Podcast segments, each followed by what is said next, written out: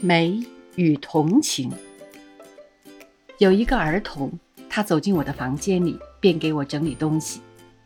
他看见我的挂表的面合附在桌子上，给我翻转来；看见我的茶杯放在茶壶的环子后面，给我移到口子前面来；看见我床底下的鞋子一顺一倒，给我调转来；看见我臂上的立腹的绳子拖出来在前面，搬了凳子。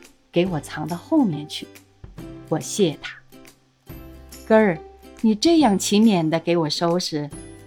他回答我：“不是，因为我看见了那种样子，心情很不安适。”是的，他曾说，挂表的面合附在桌子上，看他何等气闷；茶杯躲在他母亲的背后，叫他怎样称奶奶；鞋子一顺一倒，教他们怎么谈话。利夫的辫子拖在前面，像一个鸦片鬼。我实在钦佩这歌的同情心的丰富。从此，我也着实留意于东西的位置，体谅东西的安适了。他们的位置安适，我们看了心情也安适。于是我恍然悟道：这就是美的心境，就是文学的描写中常用的手法。就是绘画的构图上所经营的问题，这都是同情心的发展。普通人的同情只能给予同类的人，或至多给予动物，但艺术家的同情非常深广，与天地造化之心同样深广，能普及于有情非有情的一切物类。我次日到高中艺术课上课，就对他们做这样的一番讲话。世间的物有各种方面，个人所见的方面不同。譬如一株树，在博物家、在园丁、在木匠、在画家所见，个人不同。博物家见其性状，园丁见其生息，木匠见其材料，画家见其姿态。但画家所见的与前三者又根本不同。前三者都有目的。都想起树的因果关系，画家只是欣赏目前的树的本身的姿态，而别无目的。所以，画家所见的方面是形式的方面，不是实用的方面。换言之，是美的世界，不是真善的世界。美的世界中的价值标准与真善的世界中全然不同。我们仅就事物的形状、色彩。姿态而欣赏，更不顾问其实用方面的价值了。所以，一只枯木、一块怪石，在实用上全无价值，而在中国画家是很好的题材。无名的野花，在诗人的眼中异常美丽，故艺术家所见的世界，可说是一视同仁的世界，平等的世界。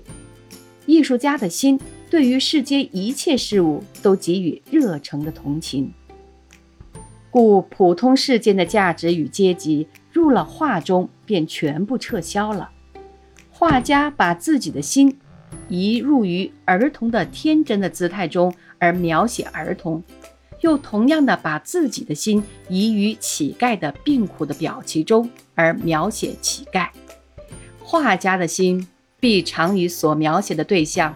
相互共鸣、共感、共悲、共喜、共泣、共笑。倘不具备这深广的同情心，而徒手手指的刻画，绝不能成为真的画家。即使他能描画，所描的至多抵指一幅照相。画家需有这种深广的同情心，故同时又非有丰富而充实的精神力不可。倘其伟大不足与英雄相共鸣，便不能描写英雄；倘其柔婉不足与少女相共鸣，便不能描写少女。故大艺术家必是大人格者。艺术家的同情心不但给予同类的人物而已，又普遍地给予一切生物、无生物、犬马花草，在美的世界中。均是有灵魂而又能气能笑的活物了。诗人常常听见子规的题写，秋虫的促织，看见桃花的笑东风，蝴蝶的送春归。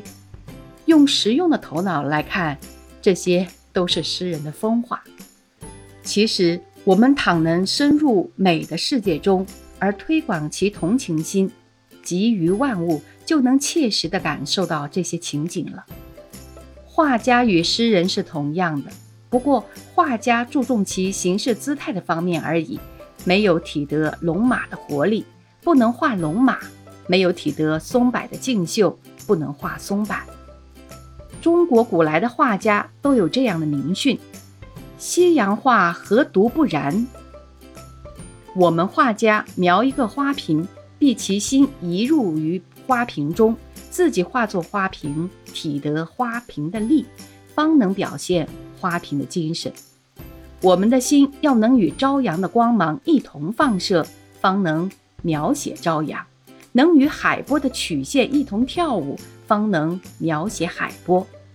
这正是物我一体的静雅，万物皆备于艺术家的心中。为了要有这深广的同情心。故中国画家作画时，先要焚香默坐，涵养精神，然后和墨生纸，从事表现。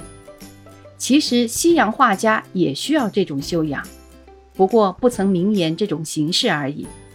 不但如此，普通的人对于事物的形色姿态，多少必有一点共鸣共感的天性。房屋的布置装饰，器具的形状色彩。所以要求其美观者，都是为了要适应天性的缘故。